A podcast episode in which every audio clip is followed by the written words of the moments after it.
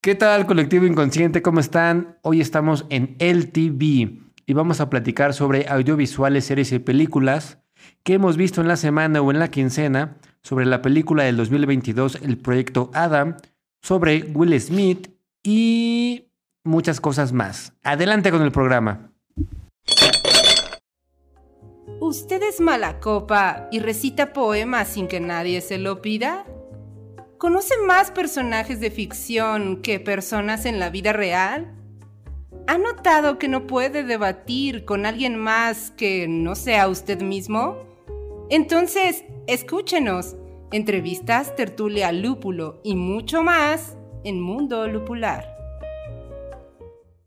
Aviso. Las opiniones, argumentos y tonterías vertidas en este podcast no son la verdad absoluta y pueden estar influenciadas por el alcohol. Si tienes una opinión diferente, publica un podcast.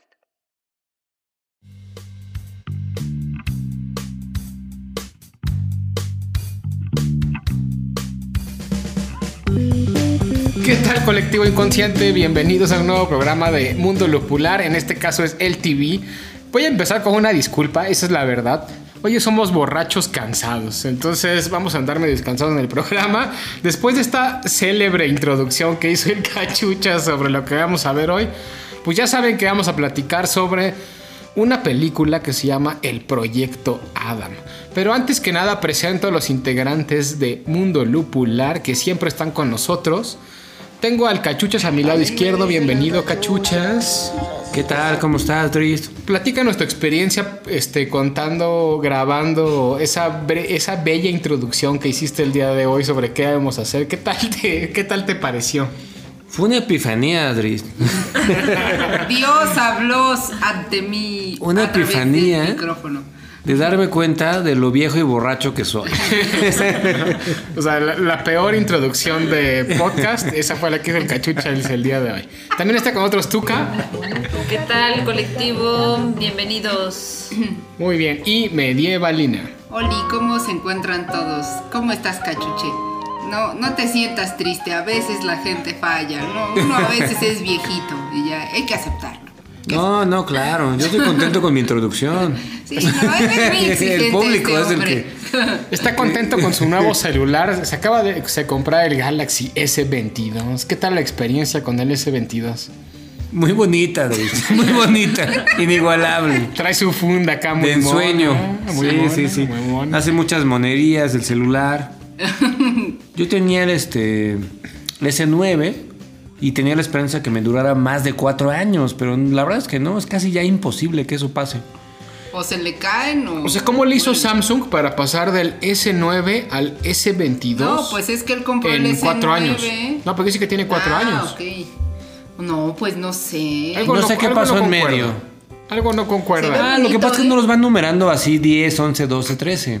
¿Es el número que se les ocurre o qué? No, no, no, no, no, no, supongo que, supongo que hay todo un equipo detrás, Dri. Supongo que no es el que se les ocurre, supongo que hay todo un equipo de mercadotecnia y de creativos detrás. Muy bien, yo soy Drist y el día de hoy vamos a platicar básicamente de qué estamos viendo y del proyecto Adam, como ya bien le dijo Cachuchas en esa célebre introducción. Pues bueno, sin más preámbulo, vámonos a ver qué nos tomamos el día de hoy. ¿Les parece? Buenas noches, jovenazo. ¿Qué le sirvo?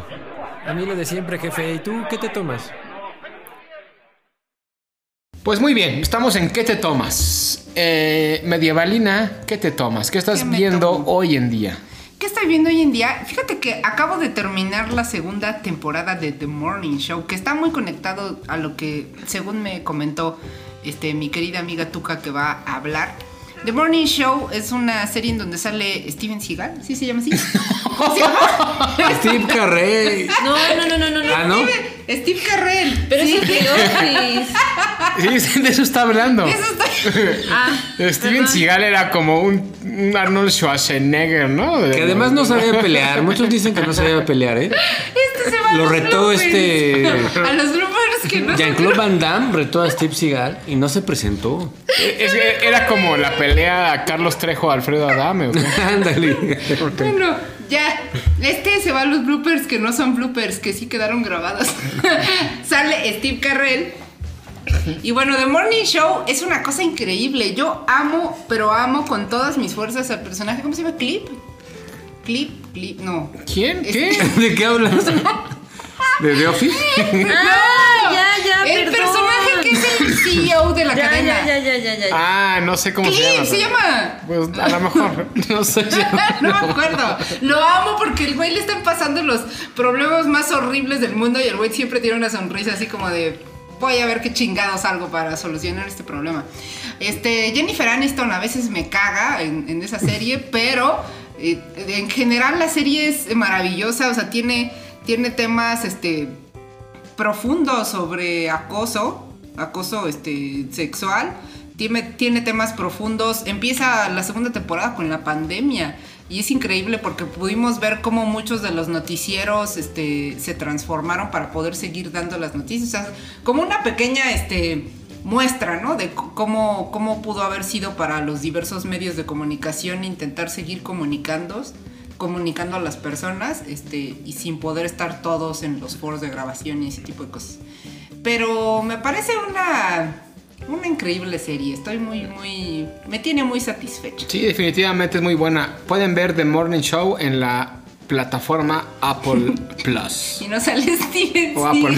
Seagal. y les podemos asegurar que no sale Steven Seagal. ¿Qué será de él, por cierto? ¿Alguien sabe algo de Steven Seagal actualmente? ¿No? ¿Ah? Pues seguramente sigue este, gozando de su fama, rechazando retos de artes marciales. ok, está bien. Muy bien. ¿Tú, qué tú qué estás viendo actualmente en- en el panorama de las series? Eh, últimamente me he dedicado a ver la serie de The Office, la adaptación que se hizo en Estados Unidos, eh, protagonizado por Steve Carell, Que es, que- que, es por la, que es la misma que está haciendo que es el mismo de que sale en The Morning, The Morning Show. Show. Ajá, exacto. Ok. ¿Un error? No entiendo el chiste. No, el error es de ella. está. Ok, ok, ya, vale, vale. Está en una crisis de risa. Vale. Colectivo, prosigo en este instante. Ok, The Office es una serie The vieja. No tanto. eh, Sí, ¿no? este, Es de 2005, 2004, por ahí.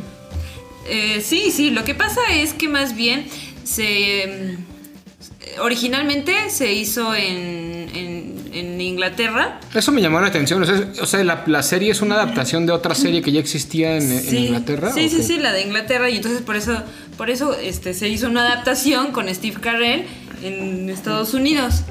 Bueno, ¿En qué año? No sí, como por el, a principios del 2000. No, no tengo la- el dato eh, específico, así como el 2001, por ahí. ¿Y cómo se llama en la Inglaterra serie. la serie, sabes? Igual, lo mismo. Solamente que la diferencia es que es más lenta. Se pronuncia diferente, más- ¿no? Es The Office. No sé. Sí, pero amigo, es lo de menos. Era un chiste, era un chiste. Pero va más lenta. Va más de. Sí, sí. Y esta serie es, es verdaderamente. Y es demasiado interesante porque la primera temporada es muy difícil aguantar el ritmo de la serie. Pero ya la segunda temporada de esta serie es, es excelente. O sea, las barbaridades que hace Steve Carell como Michael. Ay, ¿te acuerdas el apellido? Michael. Scott. Michael Me Scott. voy a sonar a nariz, eh, perdón. Estamos al aire. Es que hace rato se me fue un taqui chueco y la verdad es que pegó en la. Y en sobre la- todo este personaje brillante que es Dwight Schrute, que es este, el más, más, es inteligente, pero al mismo tiempo es un bruto. O sea, es Es como- como un Bob Esponja adulto, comprometido con su trabajo y sus creencias. Idolatra al, idolatra a su jefe. al jefe, ¿no? Sí, todo. Sí, es cierto. No había encontrado esa relación, pero es increíble. Y la y su némesis, que es Jim y Pam, que es ese, ese binomio junto que hace la vida imposible a Dwight.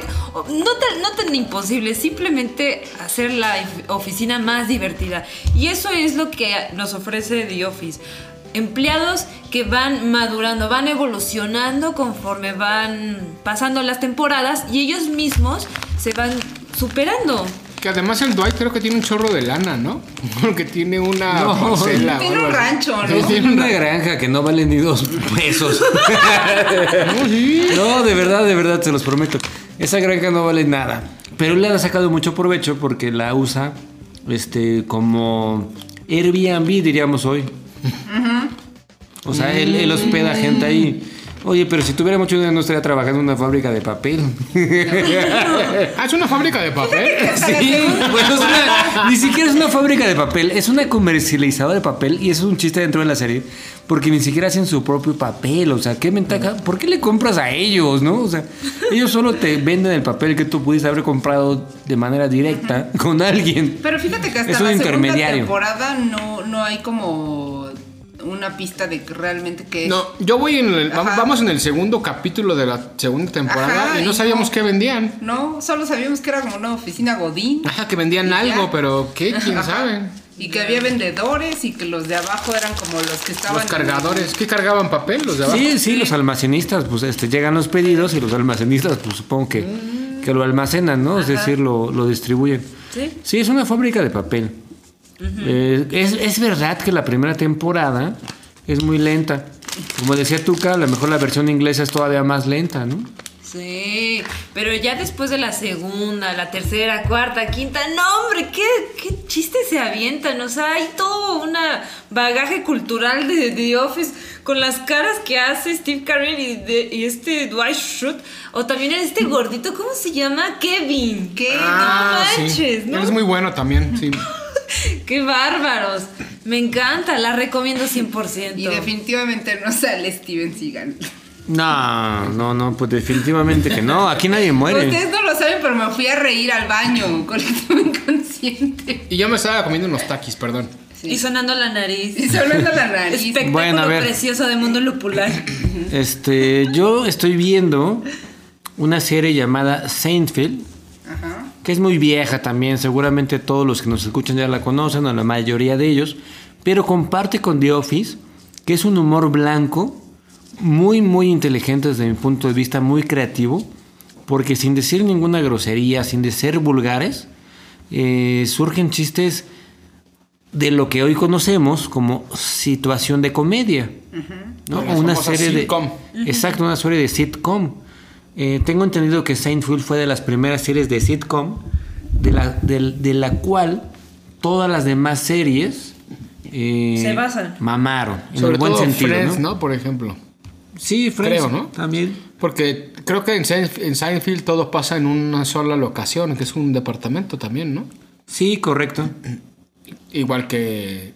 Bueno, Friends. en Friends está, son varias. Es- Digo, bueno. o También sea, en Seinfeld, o sea, sí, principalmente pasa en un apartamento, claro, de repente hay situaciones en una cafetería, en un blockbuster, cuando todavía había blockbusters, este, de repente hay situaciones en la universidad, etcétera, pero en general todo pasa dentro de un departamento en Nueva York y el personaje principal que se llama Jerry Seinfeld es un comediante de stand-up, eh, entonces él hace sus, sus, eh, shows de comedia basados en la vida, entre comillas, real, que él vive, entre comillas, en la serie.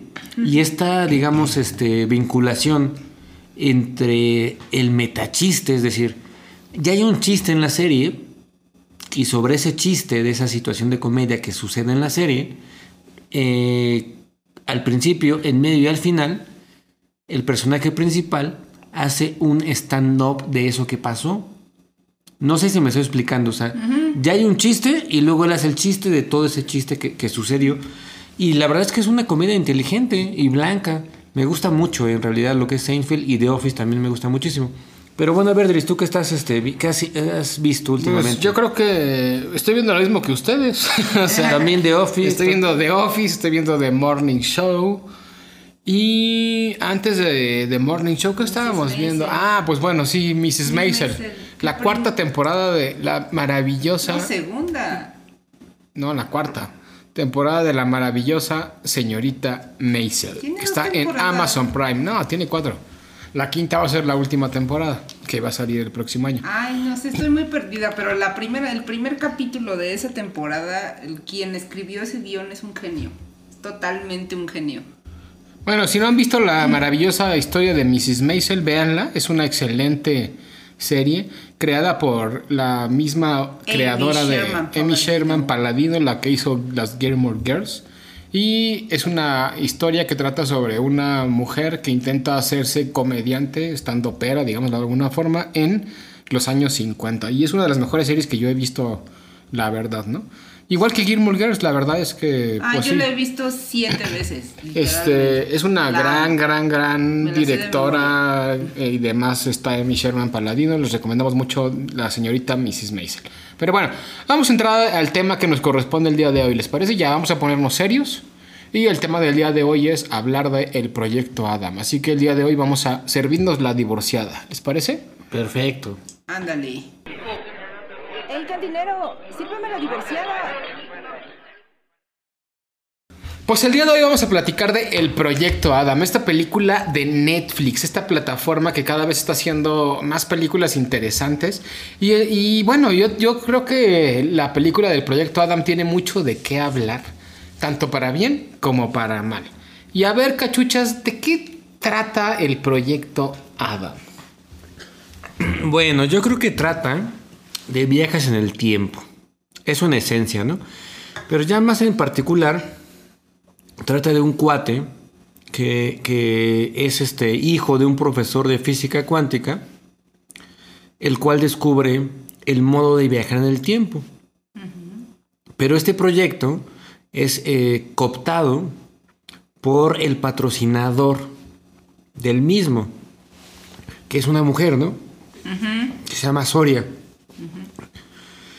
Entonces este profesor eh, llega a la conclusión de cómo viajar en el tiempo, pero todo el tiempo ha sido, valga la redundancia, patrocinado por esta mujer y finalmente eh, decide arrebatarle eh, pues el, el mismo proyecto de este viaje en el tiempo, pues para sus intereses personales.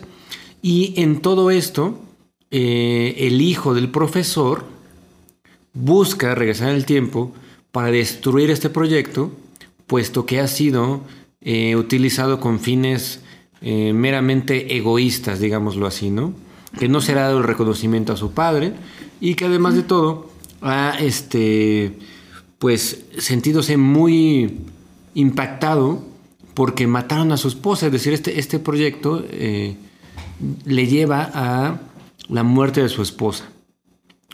Es de estos tipos de proyectos que el gobierno siempre rapta, ¿no? De estos tipos de proyectos que el gobierno o que alguna persona con intereses male- maléficos siempre trata de llevar este eh, a un mal puerto, digámoslo así, ¿no? Digo, esto es en pocas palabras, pero a ver, ¿qué, ¿tú qué me cuentas, Dris? ¿Te parece adecuado? Sí, ¿Qué- o- claro, o qué más totalmente le- trata más o menos de eso, ¿no? O sea, es una, es una historia prototípica, este, completamente anodina, una historia, li- este, lo que podríamos encontrar en cualquier película de, de acción, ¿estamos de acuerdo? Claro. En el sentido de que hay, un, co- hay una persona que intenta arreglar un conflicto. Eso de que los viajes en el tiempo se den para intentar arreglar una situación del pasado es demasiado común. ¿No? ¿Estamos de acuerdo? Sí, totalmente. Demasiado común. Es- es- en ese tipo la, la- la película es prototípica, es un cliché. Y yo creo que eso no quiere decir que sea mala película, simplemente que sí lo es.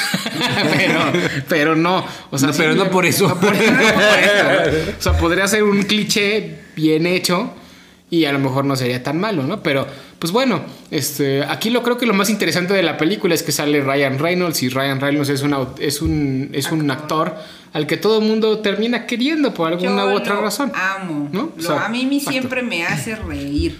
Aunque yo sí creo que, es- eh, que esta no es su mejor película, pero creo que que esté él ayuda a que no sea Sí, tan claro, si no, se, si no saliera Ryan Reynolds, la película sería una vil porquería. Es como este el viejo salvaje oeste, o en inglés creo que le llamaban Wild Wild West, de Will Smith, ¿no? Si no fuera por Will Smith, es un churrazo. Ah, sí, e incluso claro. saliendo Will Smith es un churrazo. Pero más al rato vamos a platicar de Will Smith a fondo, ¿no? También, sí, por eso quería introducirlos al tema Will Smith. Pero sí, la verdad es que es un churrazo la película de, de- del proyecto Adam. Este, la única ventaja que tiene es que sale Ryan Reynolds y que nos hace divertirnos. Y ¿no? Mark Ruffalo. Ah, bueno, y también sale Hulk. ¿No? Bueno, el Hulk del, Mark del, del- Ruffalo. del- del Ajá. universo Marvel. ¿cómo ¿Qué llama? personaje ocupa aquí? Es Es el el papá. papá. El profesor. El papá. ¿eh? ¿no ¿Ese era? Hulk? Ajá, sí, sí, sí. Pero es que es el Hulk eh, del USM más nuevo. Que es una cosa que ha tenido Netflix últimamente y no sé si se han dado cuenta, pero hace unas películas tan malas, pero con un cast impresionante. ¿no? Por ejemplo, pienso, ahorita estoy pensando en la de, no digo, digo, la de, ¿cómo se llama? No me acuerdo cómo se llama. Sale DiCaprio, sale Gal Gadot y en fin, sale una ah, serie la de... de What no, Este. este, Don't Look Up. No. Don't Look Up, sí. Que también sale la de Jennifer Lawrence, ¿no? O sea, salen como cuatro o cinco Se personajes que son un demasiado. de millones en eso. Exacto. En el ¿no? casting, en los cast- actores. en el casting, sí. Es, es impresionante cómo Netflix está gastando un chorro de dinero en actores, pero las películas a Sí. veces no terminan de cuajar como, Sí, como tanto, ¿no? Oye, pero hablando de Ryan Reynolds, y creo que se los decía tras bambalinas, creo que la película que hizo antes de esta, que fue la de Free Guy, Ah, Free Guy. sí. Free Guy es, una, es un peliculón. Esa película es. es, eh, digo, ahí- te das cuenta de que sí hubo un buen guion, que hubo una buena animación, que hubo un buen trabajo de película y además un Ryan Reynolds. Es entretenida, pero peliculón no es. Sí, o sea, es peliculón. ah. Y te calles. O sea, la verdad es que Ryan Reynolds es uno de esos person es uno de esos actores que están condenados a siempre salir en churrazos, O ser un. pero termina o sea, Red Bull es un churrazo, ¿no? O sea, pero pues divertido, la verdad, ¿no? Y pero pues ese es, es ese actor que tiene la capacidad de hacer que los churrazos se conviertan en algo Es como Jim Carrey. Memorable, ¿no? Pues hay Es taquillero. No, a ver, medievalina, no, discúlpeme, pero no, Jim Carrey es un excelentísimo actor, de verdad es un Sí, excelentísimo actor. pero no, Las películas de Jim sí. Carrey no son churros. Son muchos de ellos películas de culto. Bueno, Creo que estamos hablando de cosas distintas. sí, totalmente. Vamos a hablar de cómo se llama la del show de Truman, por ejemplo. Sí, no, claro. O la del caso 53 o piso 53, no sé. si Este, llama esa Ah, película claro. de un hombre larguísimo, eterno resplandor de una mente sin recuerdo. también. Eterno Ah, resplandor de una mente sin pero yo estoy recuerdos. hablando de la página, de la, de No, la nada, parte nada, nada. hollywoodesca de Jim Carrey. No, es que todo Nada. es hollywoodesco. No, porque Porque, mira, son si te refieres a churros de Jim Carrey, máscara, todo te voy a pasar, exacto, la máscara Ajá. y los de este Ace Ventura. Ajá. Pero Ah, no- un loco en África, ¿cómo se Eh, llamaba? Pero Ace ese- Ventura. o sea, a eso me refiero. Ryan Reynolds puede ser un Jim Carrey en esas circunstancias. no creo. Yo creo que estás insultando a Jim Carrey. que por cierto, en el chismecito deberíamos de hablar que ya se va a retirar. Anunció que ya se va a retirar del, del cine. Ah, Jim Carrey. Del- no sabía. ¿eh? No sabía. No, pues si no, lo anunció- reti- si no se retira, lo retiran. Ya está bien loco, ¿no? Eres 60 conspiranoico y no sé qué. Es pintor y no sé qué hace Sí, Jim sí, sí. Carrey. Ya se va a retirar. Ya. Ok. Pues bueno, regresando al tema, pues la película. Yo llegué a ver algunas este, críticas que hacían en, la, en las redes sociales, donde des- comparaban, o se atrevían a comparar el proyecto Adam con Volver al Futuro, ¿no? Como, la, como la nueva Volver al Futuro. Eso sí que no. Lo único que tiene de Volver al Futuro es viajes en el tiempo. Pero Exacto. fuera de eso, Lo que pasa es que, fíjate, este, Volver al Futuro realmente es una película eh, que nos dio muchísimo en el sentido de que, aunque sí es comercial, sí trae un poquito de ciencia. Y en esta película del proyecto Adam, la verdad es que se quedan muy cortos en cuanto a ciencia, es una ciencia muy blanda. Se supone que inventaron el viaje del tiempo, pero no te justifican por qué, cómo, cuándo, de dónde, bajo qué circunstancia o cómo es posible que esto haya sucedido. Pero no creo que vaya por allí la película del proyecto Adam. Es decir, ahora, intentando rescatarlo un poquito, creo que el proyecto Adam, más allá de eh, tratar del viaje del tiempo, utiliza el viaje del tiempo para hablar de otra cosa, que es el encuentro con nuestra propia infancia, con nosotros mismos, con perdonar nuestro pasado, con perdonar a nuestros padres, este, y con entender la situación eh, que vivimos cuando estábamos en una edad en la que todavía no comprendíamos los problemas reales de la vida mundana de cualquier ciudad, ¿no? Claro. claro. El viaje en el tiempo es un pretexto, este, si, si la basamos con una película de viajes en el tiempo, pues es la peor, ¿no? Digamos. Sí, claro. o de las peores, ¿no? Sí, pero ese es el pretexto para, para el- es- esa reconciliación del personaje del papá con el hijo, ¿no? Exacto.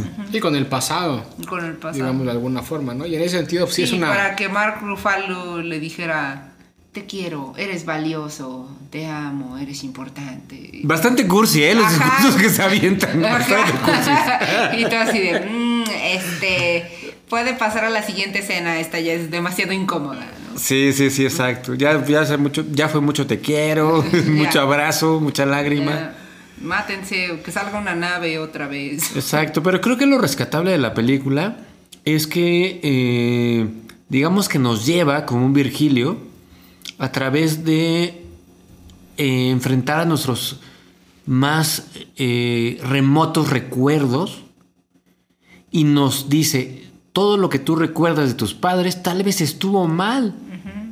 Tal vez Claro. tus padres no fueron como tú los viste. Tal vez ellos realmente estaban preocupados por ti, pero desde sus circunstancias eh, humanas, con sus imperfecciones, pues no hacían lo que tu expectativa de niño quisiera que hicieran, que es amarte sobre todas las cosas. Pero no significa que no te amaran. Creo que es por ahí el mensaje de esta película, ¿no? Y lo de los viajes en el tiempo, la pseudociencia ficción que se, que se, que se, claro, que, que se este, imprime en la película, sobra, es este, digamos, la forma, ¿no? Claro, es que pudieron, pudieron haber escogido cualquier otra forma para poner ese mensaje. O sea, realmente el, el argumento pudo haber tenido cualquier otra cosa, ¿no? O sea, el, el- el viaje del hijo perdido, no necesariamente viajando en el tiempo, sino regresando, buscando a su padre. Claro, el viaje en el tiempo es una buena forma, un buen pretexto para eh, manifestar de forma física el encuentro de uno mismo con su, con su niño interior. Pero aquí no es un niño interior, aquí literalmente una persona viaja hacia el pasado y se encuentra con su niño que fue realmente, ¿no? Y, y- y se nota esta diferencia, ¿no? Entre lo que fuimos y lo que somos y lo que seremos. Eh, y es, es- es- es, este, divertido la manera en cómo el niño eh, intenta descubrir su futuro. Le dice, entonces en el futuro yo voy a tener sexo.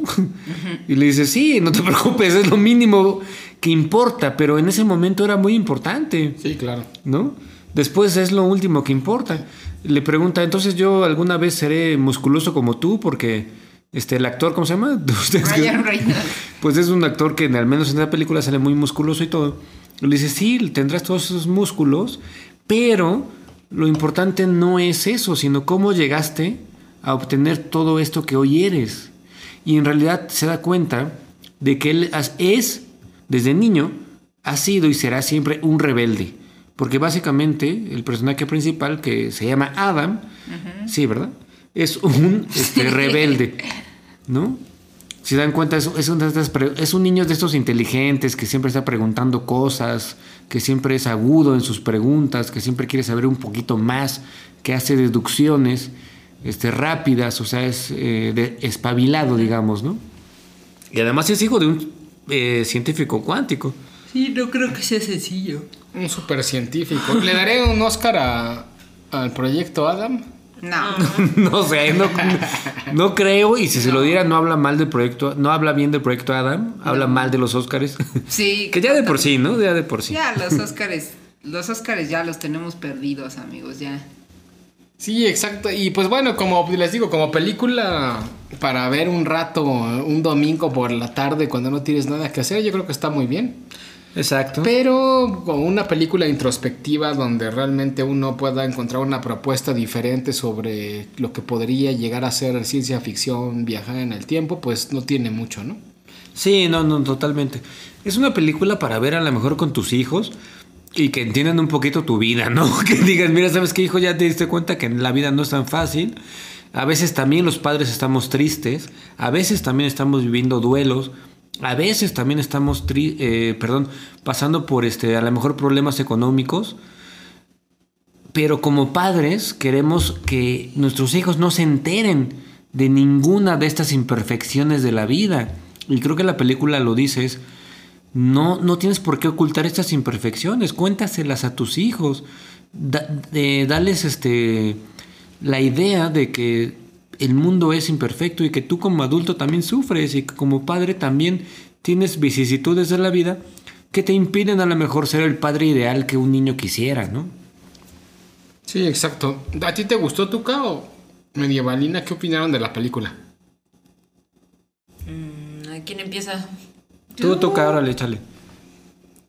Pues se me hizo un poco cursi la película. Me, me pareció muy interesante como... Sí, también lo que... Yo creo que fuiste muy acertado, cachuchitas. Porque sí, pues básicamente es eso. O sea, ¿para qué queremos viajar en el tiempo? ¿Para entender a la humanidad? ¿Para conocer el origen de- del universo? Pues sí, ¿no? Pero también para una manera introspectiva sería resolver un conflicto interior del pasado que no lo has podido perdonar del todo. Y, y, y viajar en el pasado es viajar hacia tu interior, hacia tu inconsciente, donde sufres.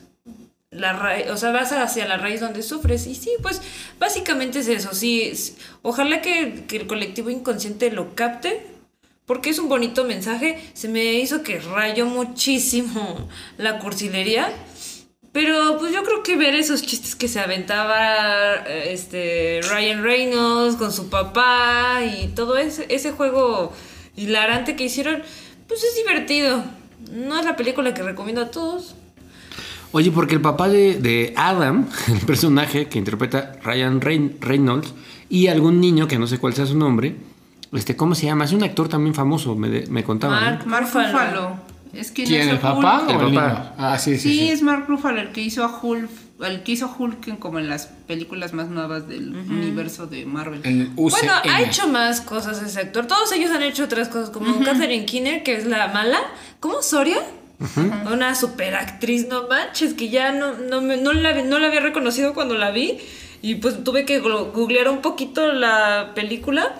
Y cuando vi que era ella, dije, no inventes, está súper cambiadísima. Sus ojos ya no son los mismos. O sea, como que uy, se, me- se sometió a una cirugía, no sé lo que le pasó. Pero, pero que a mí, a mí, a mí esa actriz me encanta. Usted es lo que mencionaba Dries, ¿no? De uh, este fenómeno de Netflix de agarro un este eh, a, los actores de, moda o los actores este mejor pagados o no sé. Y el argumento me lo paso por el arco del trunfo. Sí, porque va a vender. de Porque con eso basta. Porque está Ryan Reynolds y se le ven sus pechotes, sus musculotes. Exacto. Y además hacen muchas referencias a sus músculos todo el tiempo, totalmente, ¿eh? ajá, todo el tiempo. Es, es que es eso. Que o sea. también es una burla, ¿no? Porque tampoco está Claro, tan. No, mal. no, Sí, o sea, sí, obviamente sí. no es un este Chris Evans ni, ni un este eh, ay, se me fue el nombre del otro, el que hace a Iron Man.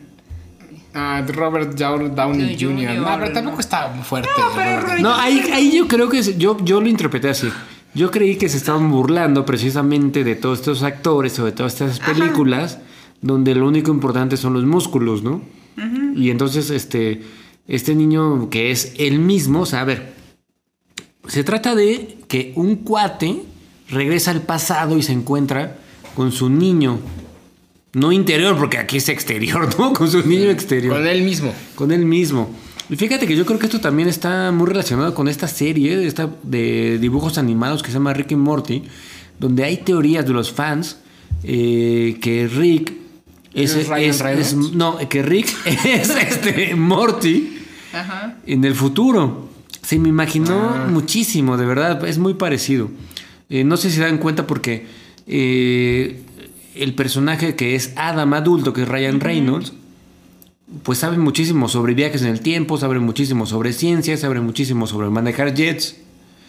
Y de alguna manera eh, su yo, que es Adam infantil, que en, este, en esta serie animada eh, sería Morty, aquí sí tienen nombres distintos, pues es una especie de acompañante necesario por su ADN, porque en la película este, del viaje Sí, claro. eh, de Adam Si no, necesitan el. ADN, pero al mismo tiempo es innecesario, inútil y hasta cierto punto eh, ingenuo y tonto. Y en Rick y Morty se explica que Morty, que es el niño, es necesario que sea el acompañante de Rick, que es el científico más inteligente del mundo, porque las ondas de genio se camuflan.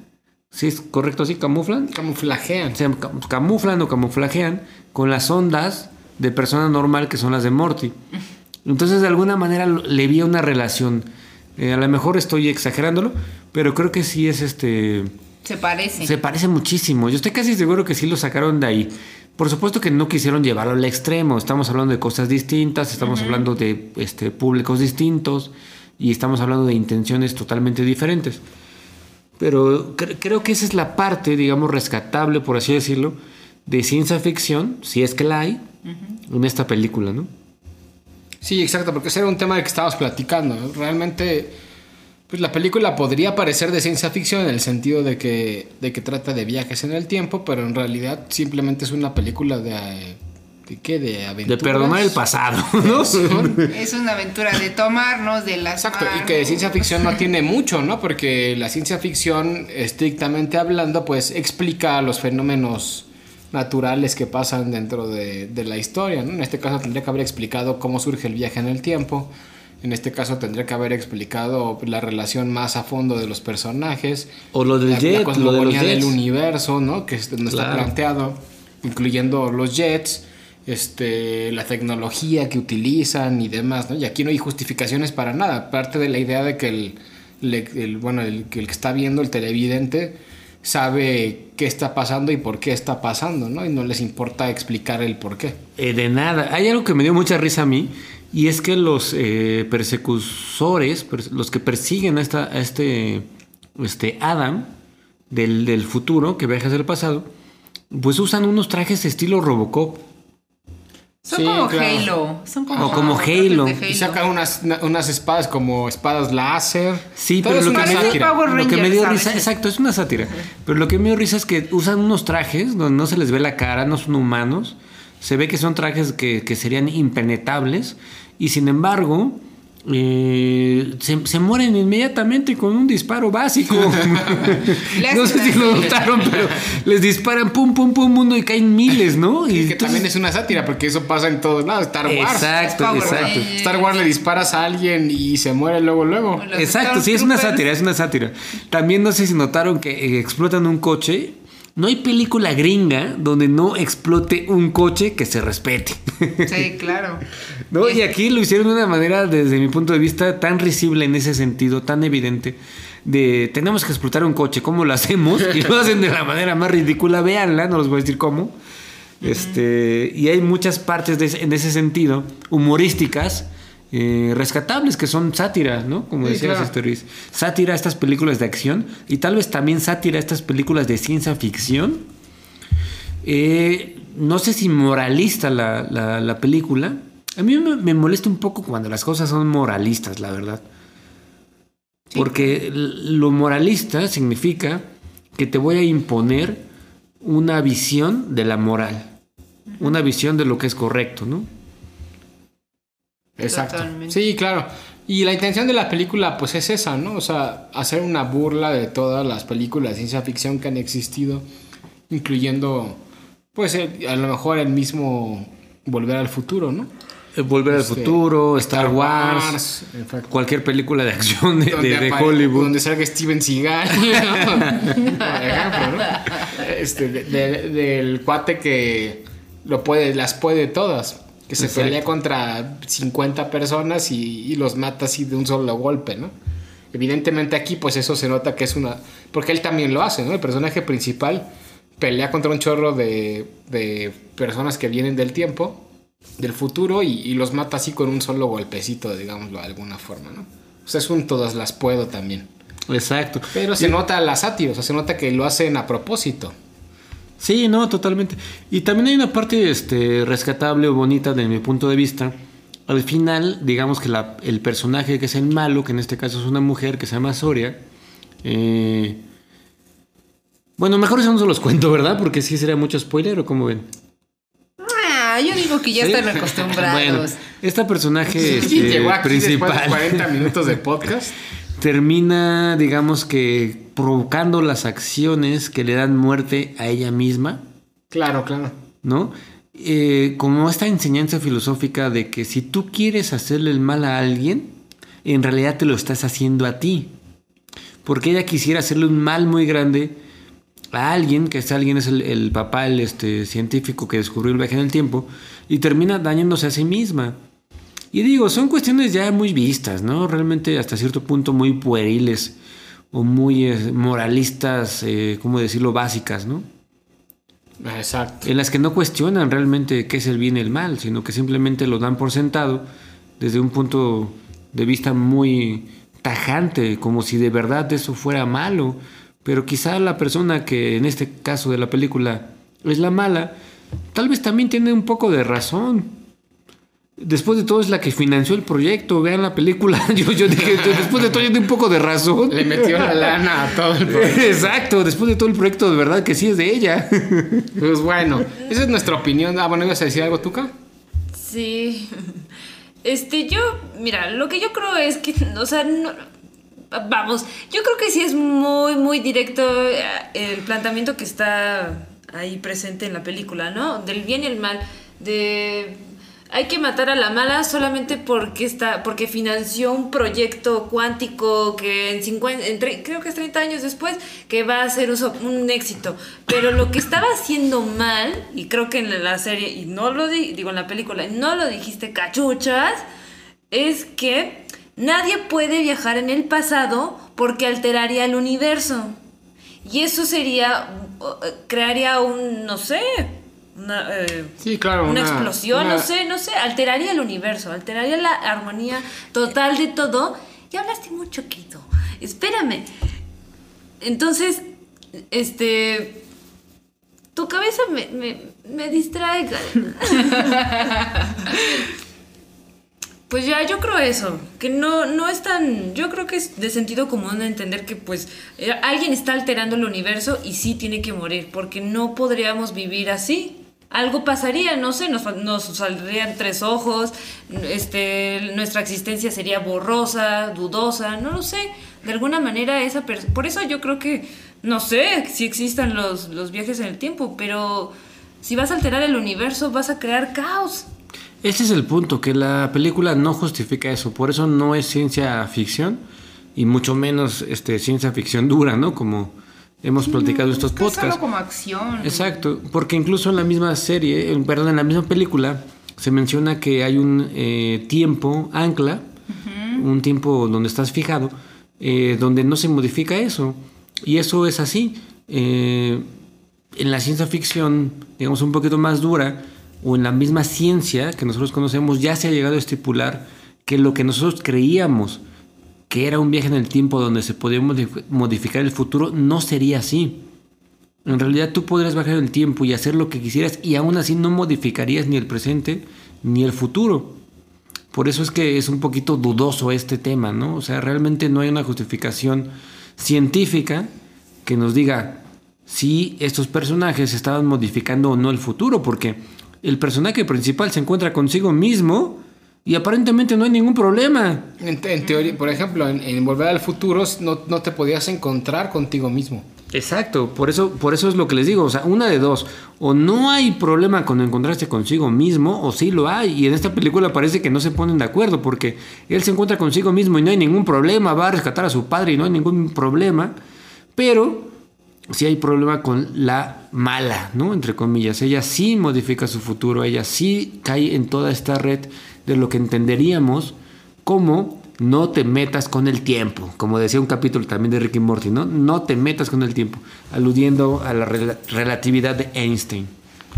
Pues bueno, esa es nuestra opinión del proyecto Adam de Netflix. Y entonces ahora vamos a pasar a la última parte de este podcast, que es el chismecito lupulado. ¡Chisme lupulado! ¿Qué cuentan los borrachos? Mayonesa McCormick.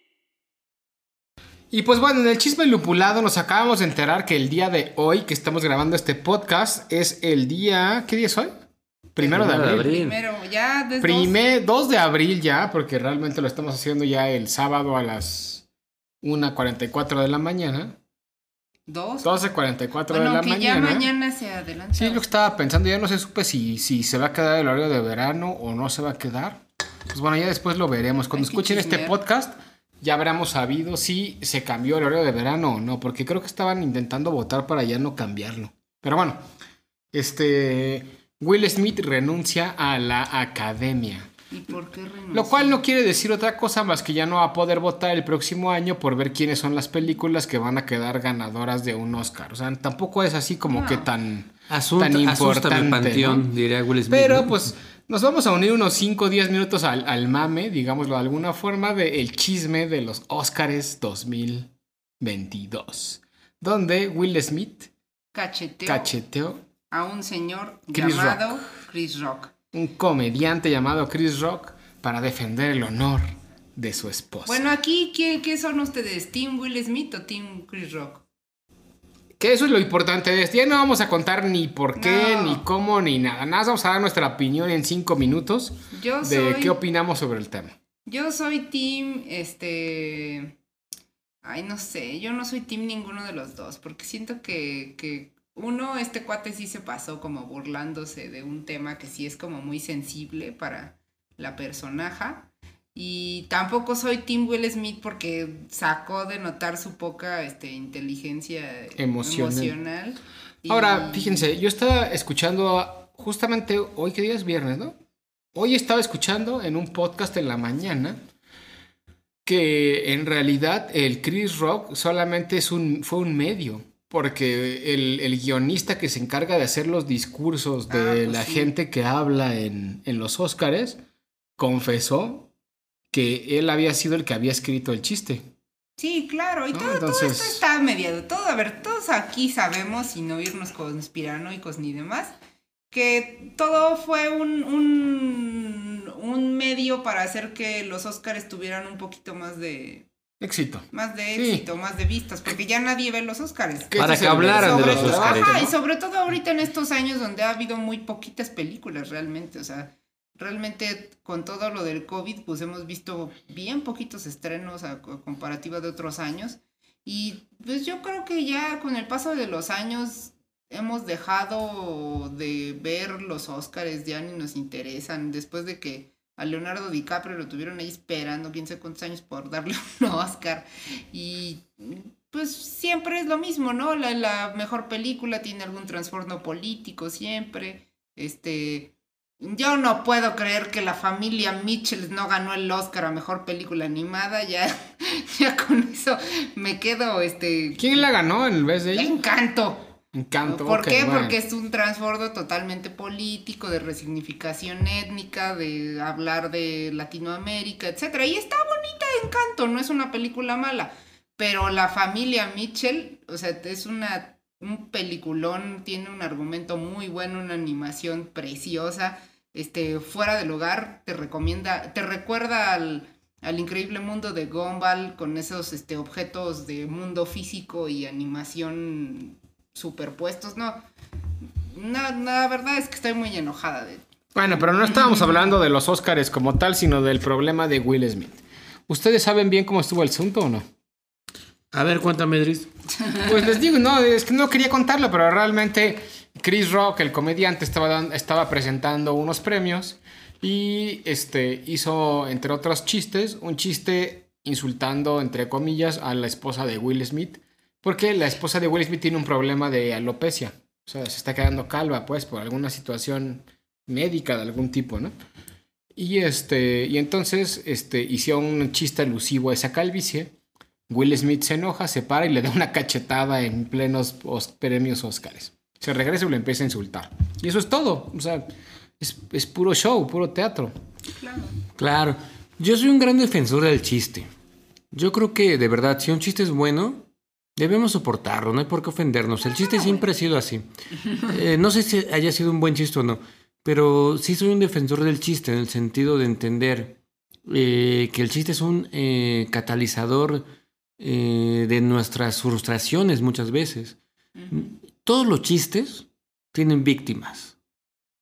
Sean los gordos, los flacos, los altos, Los gallegos, los chinos, este, los que se atoran en el tráfico. Es decir, no hay un chiste que no tenga una víctima.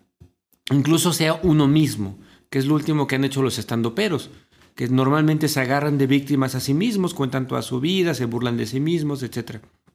Y si no entendemos eso, eh, es complicado que podamos asumir la carrera o digamos la profesión o el trabajo de un comediante sin que nos ofenda. Yo creo en este sentido que Will Smith este, erró porque es un chiste. Es un chiste. Y hasta ahí, si él lo hubiera dejado pasar, no, nadie más hubiera hablado de el problema de calvicie de su esposa. Yo no me hubiera enterado jamás de que su esposa tiene calvicie si Will Smith nos hubiera levantado una cachetada a este Chris Rock, ¿cómo se llama? Sí, creo que se llama Chris Rock. Que es un, me- un sí, actor también. Exacto, no sé si me estoy expresando correctamente o no sé si me estoy dando a entender que creo que debió de, de haberlo dejado pasar. Pero ya me abrieron un poquito los ojos.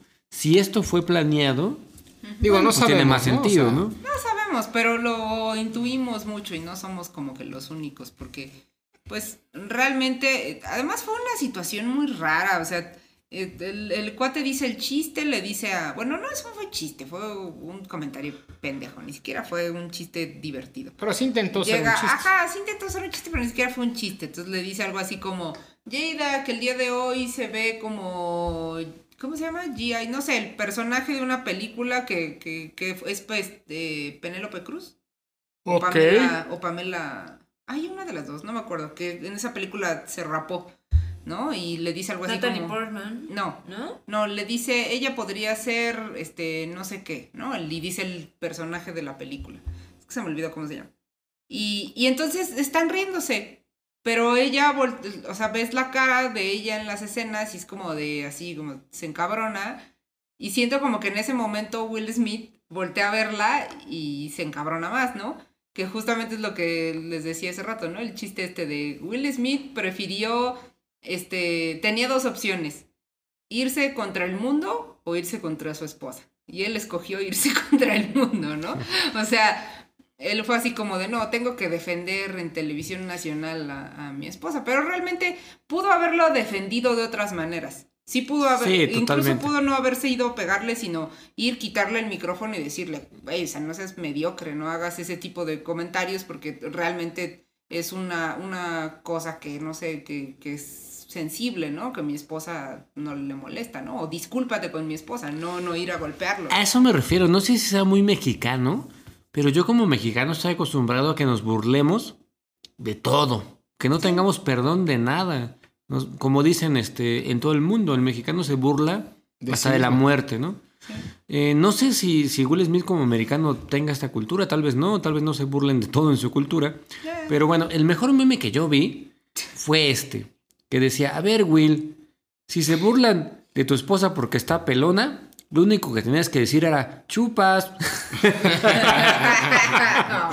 No, porque es, es, es, es un, es un meme que en realidad puede parecer muy vulgar, pero que en realidad desde mi punto de vista trae todo el trasfondo de decir, a ver, si se están bur- burlando de un defecto eh, que es, digamos, humano, que le puede pasar no solo a tu esposa, sino a cualquier humano, tú podrás responder más que con agresividad, con otro chiste que se burle de lo estúpido que eres tú al burlarte de algo que es este, una enfermedad. Es decir, creo que puede haber sido más inteligente en ese sentido. Que ir a pegarle, o sea, por Dios. Sí, totalmente. Totalmente. Entonces, todos estamos de acuerdo que la acción de Will Smith estuvo mal. Yo estoy de acuerdo con eso. Sí, También. claro. No sé si ha sido planeado o no. Si fue planeado, pues adiós todos nuestros comentarios, adiós to- todas nuestras teorías. Y entonces hizo- eh, creó el efecto que debería de crear. Que es estemos que hablando. estemos hablando de eso, ¿no? Pero es que para eso son los Óscares.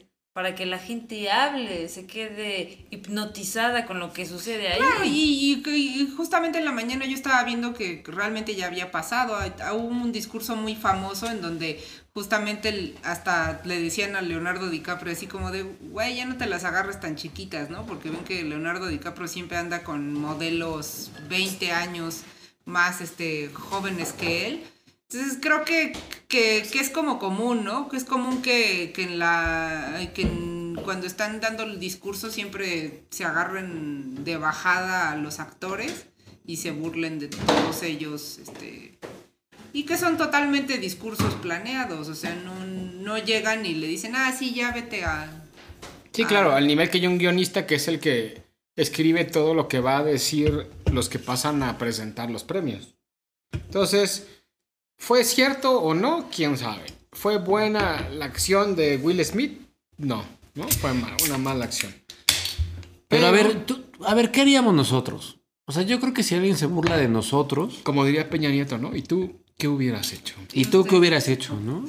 Yo sí me hubiera parado y le hubiera, o sea, sí, no, bueno, este, no, sí, o sea, yo, yo creo que mi reacción no hubiera sido irle a pegar, sino más bien pararme y decirle, qué poco hombre eres. O sea, no, no puedes este, burlarte de algo tan sensible, ¿no? O sea, sí, o sea, enfrentarlo, pero de la forma...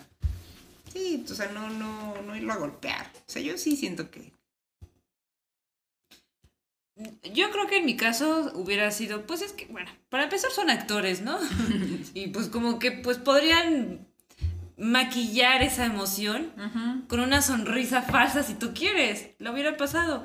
Y creo que ganó el Oscar, ¿no? Will Smith. Sí, Sí. además. No estoy enterada de si cuando lo bo- bofeteó fue después de ganar No, el No, premio. fue antes. Fue antes y aún así ganó el premio. ¡Wow! Bueno, es que el premio ya está. De hecho, de hecho fue, fue bien, así como bien fuerte, porque, o sea, bien fuerte, así entre comillotas, porque, o sea, te, llega y, da su discurso y dice, espero que la academia me vuelva a considerar. Y además se aventó todo un discurso súper, este, amor romántico, este, no, horrible, diciendo que que el amor lo había orillado a hacer eso y que por las cosas que el que el amor lo que el amor te mueve y yo solo quería este defender o sea se aventó todo un discurso excusándose no excusándose a través de del amor de decir yo todo lo hice por ella no cuando realmente pudo haber dicho no o sea este, por amor lo enfrenté sin haberlo viol sin poder haberlo, sin tener que haberlo violentado, ¿no? Pero pues ya renunció a la academia nuestro joven. Bueno, Sí, lo que les renunció estaba al diciendo. derecho de, de votar por otros. No, no, yo ya. Mira, este, aquí hay una cuestión. ¿Por qué Will Smith defendería a su esposa de un chiste que está sucediendo en público? Solo hay dos motivos. Uno, que no comprende lo que está sucediendo y entonces de manera impulsiva y emocional hace lo que hizo. Pero es muy difícil de creer porque, eh, como decía tú, cada un actor hasta cierto punto tiene un entrenamiento emocional, tiene un entrenamiento sobre cómo actuar en ciertas ci- circunstancias y demás. Pero vamos a pensar que ese entrenamiento se queda a un lado y que son personas que en su vida real lo dejan fuera. Entonces que- cabría la otra posibilidad y es que él supiera que esto va a suceder. Eso me parece más coherente porque este en realidad no tendrías por qué tampoco burlarte de una persona a este grado. Es decir, si tú también sabes, si eres el conductor de estos Óscares y sabes que estás en público, creo que no es pertinente que te burles de la enfermedad de alguien que está siendo nominado y que está ahí. O sea, sí me hace pensar que fue planeado. Sí, totalmente. Porque yo creo que si yo fuera el, el protagonista del, del que va a ser el chiste, no lo haría.